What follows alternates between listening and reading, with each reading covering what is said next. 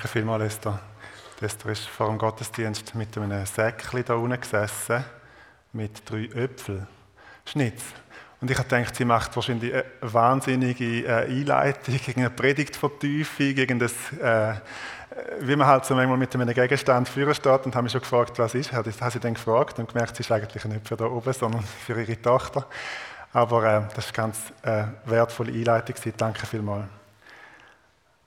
Wir haben letzte Woche haben wir die Predigt gehört über den Zorn von Gott. Für mich ist es eine sehr gute Predigt gewesen. Sie ist in mir noch, hat noch nachgewirkt, ich habe sie wiedergekaut, sie hat sich im Kopf noch weiter gedrüllt. Ich habe innerlich angefangen, Verbindungslinien zu ziehen zu dem, was ich, was ich selber schon von Gott erfahren habe in die Richtung oder auch sonst. Ähm, wenn ihr die Predigt noch nicht gehört habt, lade ich euch ganz herzlich ein, um sie noch nachzuhören oder nachzuschauen. Und ich möchte an das noch ein bisschen anknüpfen, weil es in mir noch einiges ähm, bewegt hat und ausgelöst hat. Und ich erlaube mir, äh, so eine kleine Miniserie aus dem zu machen. Der Jens hat geredet von der Möglichkeit vom Zorn Gottes. Und vielleicht hat das eine Ergänzung von deinem Gottesbild ausgelöst. Da ist Gott plötzlich ähm, noch komplexer geworden oder noch tiefgründiger, noch reicher und der Gott der Bibel ist komplex. Der Gott der Bibel ist nicht einfach einfach. Die Gefahr, wo wir Menschen drin stehen, ist, dass wir uns quasi unser eigenes einfache Gottesbild zurechtzimmern. Zum Beispiel, wie es Jens gesagt hat, dass der Gott vom Alten Testament der zornige Gott ist und der Gott vom Neuen Testament gar nicht mehr, gar nie mehr. Und wenn sich unser Gottesbild so einengt auf so einen eindimensionalen Gott, auf, auf das Pauschale, auf das Gott ist immer genau so. Auf das, zum Beispiel Gott ist lieb, Punkt und nichts anderes. Gott ist zufrieden und freundlich und nichts anderes. Dann stimmt wie etwas mit dem Gott nicht mehr. Stell dir einen, einen älteren Herr vor, der wie ja, nicht mehr ganz mitbekommt, was außen geschieht und einfach alles irgendwie toll findet und zu allem nickt, aber wie keine Meinung mehr hat zu Sachen. Wenn Gott über alles, was passiert, einfach nur noch fröhlich ist, dann würde etwas mit diesem Gott nicht mehr stimmen. Aber Gottes Gefühlswelt ist wesentlich differenzierter. Und statt dass ich euch äh, heute Morgen einen Predigtext vorlese, machen wir es ein bisschen anders. Ich bitte dich nochmal auf die Bühne, Esther. Und zwar, wenn wir mal miteinander zusammentragen, also ich mache es gerade dahinter, dann haben wir noch ein bisschen mehr Platz. Wir werden zusammentragen, welche Gefühle von Gott werden in der Bibel beschrieben. Und ich lade euch ein, dass wir das gemeinsam sammelt, dass ihr dürft ein Gefühl von Gott nennen, etwas von Gott empfindet in dem Buch. Und ihr dürft einfach mit einer ganz kurzen Verortung, ähm, zum Beispiel in der Noah-Geschichte oder bei Jesus oder in der Offenbarung oder beim, wo, wo auch immer, dürfen es einfach kurz nennen. Wir müssen nicht die ganze Geschichte erzählen, aber einfach, dass wir wissen, von was wir reden. Ich werde sie jeweils von da noch wiederholen, damit wir alle und die Leute im Livestream gut verstehen. Und Esther wird einfach das Gefühl aufschreiben, die Verortung muss nicht aufschreiben, aber einfach, welche Gefühle von Gott werden uns in der Bibel vermittelt. Barmherzigkeit. Barmherzigkeit. Wo würden wir das zum Beispiel sehen? Meine, an ganz vielen Orten, aber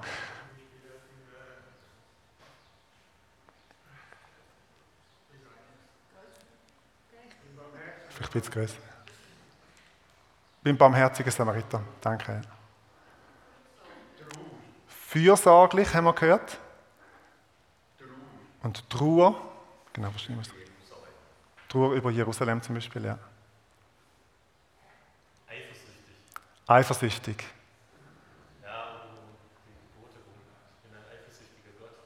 Ich bin ein eifersüchtiger Gott. Mhm. Zuwendig. Mhm. Rache. Die Rache ist mein, ich will vergelten. Mhm. Treue. Reue mit R am Anfang. Mhm. Reue. Vater, äh, Mhm. Genau, beim Auszug aus Ägypten zum Beispiel, aber auch beim Noah. Er hat, er hat bereut, die Menschen gemacht zu haben. Mitleid. Mitleid.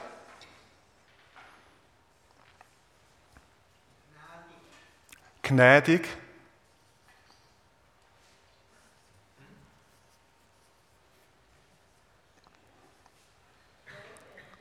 Wie bitte? Freude. Freude, danke. Gott empfindet Freude. Langmütig. Genau, da können wir auch das, das äh, langsam zum Zorn äh, mit ihnen nehmen, wo wir letzte Woche davon gehört haben. Gott ist langmütig. Ja. Züchtigung. Züchtigung. Ähm, wie könnte man das in einem Gefühl? Also wer seinen Sohn liebt, den Ja, ja, genau. Wir können es mal aufschreiben. Manchmal überlappen sich auch Gefühle und Eigenschaften. Das ist so ein, ein fließender Übergang, sein Wesen. Hat jemand... Liebe Gottes. Liebe ist, ist auch eine Emotion, auch etwas, was Gott empfindet. Genau, Liebe, ja. Möchte sonst noch jemand etwas sagen?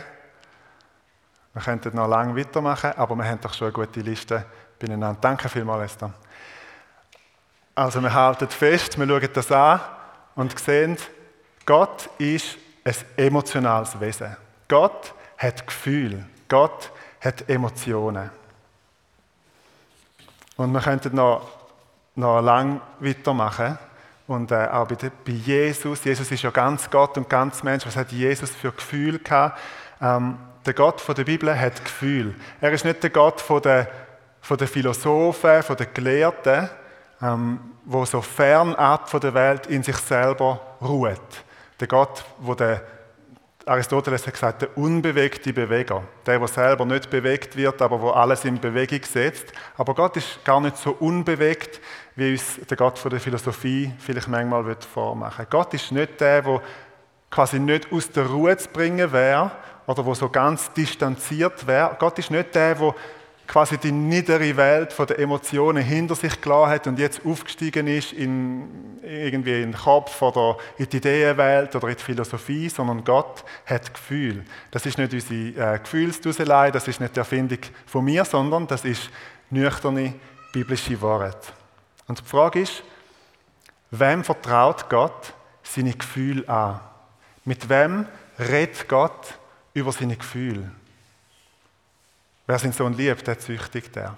Also seine, seine Kinder, seine Freunde. Treue, die er empfindet, erzählt er seinem Freund, einem Mose. Dass Gott ein eifersüchtig, oder wie es der Jens letzte Woche gesagt hat, ein leidenschaftlich liebender Gott ist, offenbart er seinem Freund, einem Mose. Sein Mitleid zeigt Jesus zum Beispiel seinen Jüngern. Seine Gnade ist auch Selbstoffenbarung von Gott. Seine Trauer über Jerusalem teilt Jesus dort in dem Jüngerkreis und brüllt über Jerusalem. Ganz viele von seinen Emotionen teilt Gott auch seinen Propheten und Prophetinnen mit. Wir denken zum Beispiel an, an Hosea, wo hat eine Prostituierte heiraten, damit er die, die Gefühle Gottes über sein ehebrecherisches Volk kann nachvollziehen. Gott vertraut seine Gefühle seinen Freunden an. Gott vertraut sich denen an, wo sich für seine Gefühle interessieren kann Gott dir seine Gefühle anvertrauen. Interessierst du dich für seine Gefühlswelt? Möchtest du seine Freude teilen und möchtest du seine Trauer spüren? Weil das ist das, was im Alten Testament ein Prophet ausgemacht hat, dass er näher am Herz von Gott war. Prophetie ist nicht einfach Voraussage von Ereignissen, das ist es auch, aber es ist im Kern ist es Teilhaben an Gottes Herz. Im Kern ist das ein Vertrauensmann oder eine Vertrauensfrau von Gott. Da geht es schon auch um seine Pläne und um seine Wege und um Ereignisse, die in der Zukunft werden kommen. Aber in erster Linie geht es darum, und geht es auch der, speziell bei den alttestamentlichen Propheten darum, dass er jemandem sein Herz kann zeigen kann und dass die es weitergeben können. Vielleicht ist der Gedanke, dass Gott Gefühl hat, dass Gott Emotionen empfindet, so viele und noch viel mehr, für dich neu, weil es ist irgendwie nicht das, was unser religiöser Mensch unbedingt von Gott erwartet. So, wir sind oft eher darauf gepolt, dass wir sagen, wir machen es richtig, wir machen die guten Sachen, die richtigen Handlungen und das ist dann für Gott gut. Er ist zufrieden oder fröhlich, er fühlt sich dann gut. Aber wir könnten, und das lernen wir auch in der Geschichte von Israel, wir könnten die richtigen Handlungen machen, die guten Gottesdienste feiern, die richtigen Gebete beten, über die richtigen Themen predigen und uns trotzdem die wichtigste Frage von allen, allen nie stellen, wie geht es Gott eigentlich dabei? Wie fühlt er sich? Gefällt ihm das, was wir machen? Israel ist mal in dieser Situation wo sie das Gefühl hatten, dass ihr religiöses Programm Gott imponiert, dass er zufrieden ist damit. Aber Gott hat sich die Ohren zugehabt. Und ich möchte euch eine Stelle vorlesen, die nicht ganz einfach ist, aus dem Amos 5, aber wo etwas von, der, von den Emotionen, von den Gefühlen Gottes sehr gut führen kommt. Amos 5, Vers 21 sagt Gott, ich hasse, ich verachte eure Feste und mag eure Festversammlungen nicht riechen. Wenn ihr mir auch euer Brandopfer und Speisopfer darbringt, so habe ich doch kein Gefallen daran und das Dankopfer von euren Mastkälbern schaue ich gar nicht an. Tue nur hinweg von mir den Lärm deiner Lieder und dein Hafenspiel mag ich nicht hören. Und dann geht es und Gott sagt, was er eigentlich wollen hätte, dass nämlich das Recht daherflutet wie Wasser und Gerechtigkeit wie ein unversiegbarer Strom. Aber das Volk hat einfach gesungen und das Volk hat geopfert, aber es hat gar nicht gefragt, ob es Gott gefällt. Es hat gar nicht gefragt, wie es Gott dabei geht, wie er sich fühlt. Und natürlich ist Singen gut und, und Gottesdienst ist gut. Wir sind jetzt mit die einem und wir haben auch schon gesungen, aber es gibt keine Handlung, keine, ich sage mal religiöse Handlung, wo die Bundesbeziehung zu Gott könnte ersetzen. Es gibt keinen Gottesdienstablauf, kein, kein Lied, das wir könnten erfinden, wo unsere Beziehung zu Gott und das Hören auf ihn als Person könnte überflüssig machen. Du kommst am Herz von Gott, an seinen Gefühlen, an seinen Emotionen nicht vorbei. Weil unsere, auch meine religiösen Übungen völlig abseits von seinem Herz, völlig abseits von der Beziehung zu ihm, findet Gott uninteressant und beim Prophet Amos sogar störend. Und ich möchte nochmal auf den Zorn von Gott zu sprechen kommen und überlegen, was das in diesem Kontext für eine Rolle spielt. Das Volk Israel hat ja den Zorn von Gott auf sich gezogen, weil es über lange Zeit nicht mit dem Gott verbunden war, nicht mit dem Herz von Gott verbunden war. Sie sind ja sein Bundesvolk. Gott hat sich ihnen ja offenbart. Aber immer und immer wieder, wenn die Propheten aufgestanden sind und gesagt haben, was Gott eigentlich will, wie, wie es Gott eigentlich geht, mal in unserer Sprache geredet, haben sie ihre Ohren verschlossen. Gott ist nicht jähzornig, sondern langsam zum Zorn. Und zwar viel langsamer als du und ich. Das kann gut und gern mal eine Generation lang gehen, Jahrzehnte lang gehen. Gottes Zorn ist bei weitem nicht das erste Gefühl, das bei ihm aufkommt, sondern es ist die Ultima Ratio. Es ist, es ist das letzte Werkzeug Gottes, das er nutzt, um das Böse eingrenzen. Und darum ist der Zorn Gottes eine gute Gabe, weil er uns Orientierung gibt, weil er uns sagt, jetzt ist fünf vor zwölf, jetzt ist die Zeit zur Umkehr, jetzt laufst du Gefahr, quasi aus dem Bund rauszutreten und Gott ruft dich mit lauter Stimme zurück. Aber lang bevor Gott laut ruft, redet er in Zimmerlautstärke. Lang bevor Gott ähm, emotionsvoll ruft mit seinem Zorn, ruft er mit ganz normaler Stimme, red mit uns. Lang bevor er zornig wird, möchte er mit dir reden und klären, was die Beziehung im Weg steht. Bevor Gott zornig ist, ist er betrübt. Betrübt nicht der Heilige Geist, sagt Paulus. Gott hat Gefühle, die er seinem Bundesvolk vermitteln will, die er zeigen will, wenn sein Volk anlässt. Und das Problem von Israel war, dass sich quasi ihr Gottesbild verselbstständigt hat. Also, dass sie nicht mehr mit dem, mit dem wahren Gott irgendwo emotional verbunden sind, sondern dass sie sich nur noch eben auf ihre Fest und Opfer und auf ihre religiösen Handlungen konzentriert haben und denkt das langt, das stellt Gott zufrieden, aber sich nicht mehr dafür interessiert haben, wie es Gott eigentlich geht dabei. Und darum ist es so wichtig, dass man, ich sage mal, mit Gott emotional verbunden bleiben. Wie können wir das sicherstellen, dass wir es nachhaltig mit dem richtigen Gott zu tun haben und nicht einem anderen Gott nachlaufen, was es gar nicht gibt? Letzte Woche haben wir gehört, und wir können uns das Bild nochmal vorstellen, wie der Mose auf den Berg geht und wie Gott sich ihm offenbart. Wenn er an ihm vorbeizieht, der Mose in die, in die Felsspalte hineinstellt, an ihm vorbeizieht und sich dem Mose es so fest zeigt, wie er kann. Also mehr geht gar nicht mehr, oder ist dort nicht gegangen, sonst hätte der Mose müssen sterben. Aber so, dass es der Mose kann nehmen, dass er es quasi überlebt, so zeigt sich Gott ihm und er teilt ihm sein Wesen mit, seine Charaktereigenschaften, seine Persönlichkeit, wer er ist, auch seine Gefühle, barmherzig und gnädig, stark, langsam zum Zorn, von großer Gnade und Treue.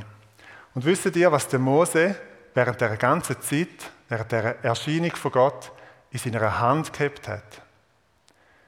Die zwei Bundestafeln. Ich bin Jahwe, dein Gott. Du sollst keinen anderen Gott haben neben mir. Du sollst dir kein Bild machen von dem, wo im Himmel ist oder unter dem Himmel, auf der Erde oder unter der Erde. Du sollst den Namen von Jahwe, deinem Gott, nicht missbrauchen. Das Gebot sichert die Nachhaltigkeit der Offenbarung. Du sollst nicht wegdriften vom Bund. Du sollst nicht wegdriften von dem Gott, was sich dir gezeigt hat am Sinai. Du sollst nicht wegdriften von der Beziehung, wo du zu dem wahren Gott aufgebaut hast. Dein Bild von Gott soll sich nicht verselbstständigen. Du sollst dir nicht ein Bild machen und mit dem davonlaufen. Du sollst auch nicht andere Götter neben dem wahren Gott anbauen, mit denen fast Gott verwechseln. Du sollst den Namen von Gott auch nicht missbrauchen, im Sinne von Gott sagen, aber eigentlich deinen eigenen Gott meinen, wo du dir selber zusammenzimmert hast. Die Gebote schützen die Beziehung. Sie sind quasi die Bedingungen, der Rahmen für das Leben in dieser nachhaltigen Gemeinschaft mit dem wahren Gott im Alten Bund. Und das ist die Gefahr, wo wir Menschen drin stehen, dass wir quasi von der Selbstoffenbarung Gottes, wenn er sich uns gezeigt hat, wegdriftet und ein Bild von Gott machen, wo mit dem wahren Gott gar nicht übereinstimmt. Das Leben im Bund, das Bleiben im Bund, das Bleiben in der, der tägliche Umgang mit Gott garantiert uns, hilft uns, dass wir es nachhaltig mit dem richtigen Gott zu tun haben. Und dass unser Gottesbild eben nicht abdriftet in einen eindimensionalen oder standardisierten oder homogenisierten Gott ohne Ecken und Kanten, so aller der Mensch schafft sich Gott selber in seinem eigenen Bild. Und wenn wir jetzt einen Schritt weiter gehen in den neuen Bund, dann kommt uns das ja alles noch viel näher. Da schreibt Gott seine Bundestafel nicht auf, oder seine Gesetze schreibt er nicht auf Tafeln, die weit entfernt sind, in einem Tempel, sondern er schreibt sie auf unsere Herzen. Gott ist daran interessiert, dass du ein Herz zu Herzbeziehung mit ihm pflegst. Und dass du nicht von ihm wegdriftest und dein eigener Gott dir zusammen ist, sondern dass du mit, mit ihm verbunden bleibst. Die Frage, ob dieses Gottesbild zeitgemäß ist, ob es dem Zeitgeist entspricht, ob es vor dem Urteil der Menschen standhält, ist eigentlich völlig uninteressant. Das Einzige, was zählt, ist die Frage, hast du es wirklich mit dem lebendigen Gott zu tun?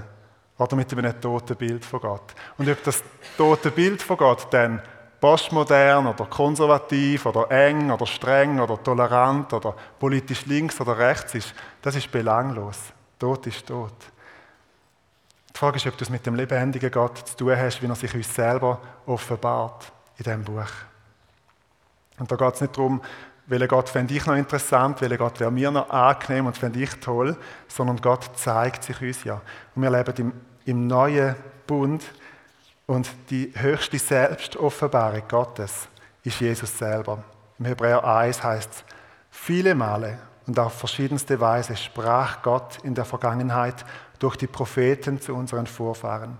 Jetzt aber, am Ende der Zeit, hat er durch seinen eigenen Sohn zu uns gesprochen. Der Sohn ist der von Gott bestimmte Erbe aller Dinge. Durch ihn hat Gott die ganze Welt erschaffen. Er ist das vollkommene Abbild von Gottes Herrlichkeit der unverfälschte Ausdruck seines Wesens. Also Gott offenbart sich uns. Gott macht den Schritt auf uns zu, wie beim Mose, wo sich Gott zeigt. So macht er in Jesus den Schritt auf uns zu und zeigt uns, wer er ist. Und ich glaube, das Wichtige ist, dass wir, dass wir ihn in dem ernst nehmen, wie er sich uns zeigt. Und dass wir ihn als den nehmen, wo er ist. Auch mit seinen Ecken und Kanten, wenn man es mal so darf sagen. Vielleicht nicht so stromlinienförmig, wie wir es würden erfinden, aber Gott offenbart sich uns. In der ganzen Fülle und Komplexität auch von seinen Emotionen. Wenn Gott uns seinen Namen offenbart, seinen Sohn offenbart, sein Wesen, sein Herz, seine Persönlichkeit, seine Gefühle, dann verlangt das von uns nach einer Antwort. Das Gleiche, wenn ein anderer Mensch dir sich offenbart, seine Gefühle zeigt, sich dir erklärt, erklärt, wer er ist und was er auch über dich denkt, das verlangt nach einer Antwort. Und ich möchte dir zwei Sachen ans Herz legen. Erstens, du mal, äh, wenn du nächstes Mal die Bibel liest, das Gefühl Gottes studieren. Mal überlegen, was, was hat sich Gott gedacht? Warum handelt Gott so, wie er handelt? Was empfindet er? Und an ganz vielen verschiedenen Stellen zeigt Gott seine Gefühle interessanterweise. Studiert das Gefühl Gottes in der Bibel, von seiner umwerfenden Liebe bis zu seinem furchterregenden Zorn. Und liest die Bibel mal mit dem Blick und in dem, auf dem Weg wirf vielleicht Bilder weg von Gott, wo nicht mit dem Gott übereinstimmen. Jeder Missbrauch vom Namen Gottes, jeder, jeder fremde Gott, der sich in das Gottesbild eingeschlichen hat. Und heb dich an das und nicht an das, wo du dir selber kannst von Gott vorstellen, nicht an das, was sich gerade am besten verkauft oder gerade in ist, sondern an den Gott, der sich offenbart mit seinen Vorlieben, mit seinen Charaktereigenschaften, mit seinem Wesen, mit seinen Gefühlen. Und die zweite Sache, die ich euch möchte dazu ermutigen, und das werden wir uns jetzt auch einen Moment Zeit nehmen, während Hannah dann nachher spielt, ist, dass wir Gott mal fragen, was sind eigentlich deine Gefühle über mein Leben? Wie siehst du mich? Was empfindest du, was empfindet Gott, wenn er an mich denkt? Wo jubelt Gott? Was freut Gott? Was macht Gott traurig? Was liebt Gott an uns? Welche Eigenschaft von dir liebt Gott? Und ähm, möchte heute vielleicht speziell betonen, dir sein Herz zeigen. Vielleicht auch, was macht Gott zornig? Das ist manchmal auch eine gute Frage. Oder was betrübt ihn? Was löst bei Gott Barmherzigkeit aus und Mitleid? Wir wollen uns einen Moment Zeit nehmen, wo wir uns einfach vor dem Gott einen Moment still sind, uns wie ihm ausliefern und ihn fragen, was sind deine Gefühle über mein Leben?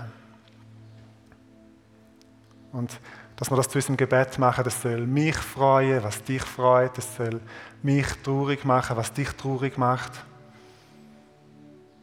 Dass wir den Schritt machen, wo, wo Gott oder Amos dem Volk Israel vorgeschlagen hat oder gesagt hat, hey, das und das gefällt mir nicht, über das und das fühle ich so und so.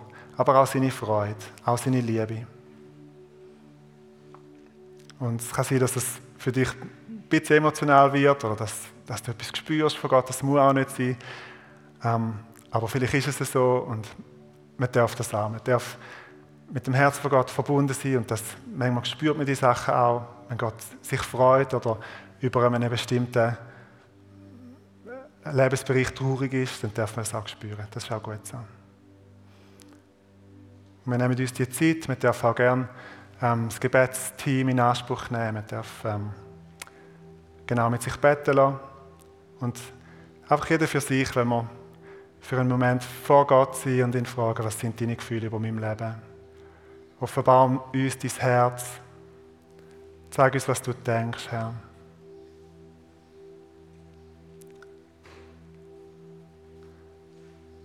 Wir wollen mit, ihm, mit dir synchronisiert sein und wir wollen ganz frisch und neu wünschen wir uns eine Offenbarung von dir, wie du wirklich bist, Herr. Wir wollen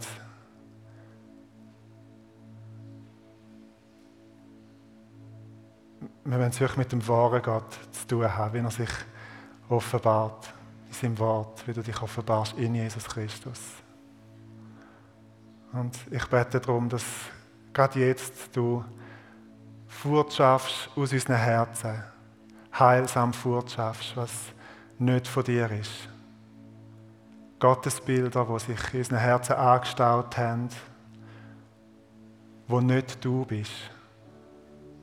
Ich bete, dass du es mit dem heiligen Feuer verbrennst. Wo wir Vielleicht aufgrund von Erfahrungen, die wir gemacht haben mit anderen Menschen, mit unseren Eltern oder Menschen, die wir gerne haben, wo wir uns einen Gott angeeignet haben oder uns an einen Gott gewöhnt haben, der anders ist wie, wie du, der anders ist wie der Gott, der sich selber offenbart. Ich bete, dass du das fortschaffst und dass der Staub fortgeschafft wird von, ja, von diesen falschen Götzen, die wir manchmal aufbauen.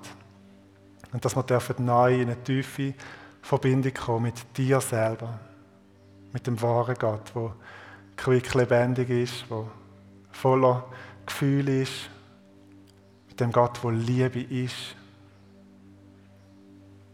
mit der Liebe in Person.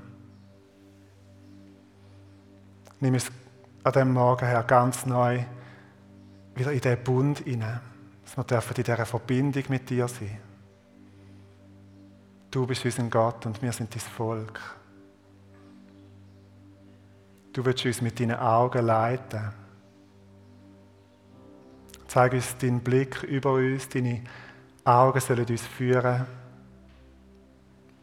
Und wir wollen so nah mit dir unterwegs sein, dass wir nicht ja, im Bereich vom, vom Zorn Gottes leben müssen, sondern ganz an deinem Herz dürfen sein und mit dir durchs Leben gehen, mit dem wahren Gott.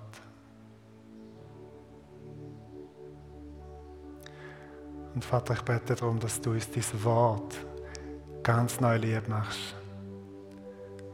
Wie der König Charles III. gestern die Bibel geküsst hat.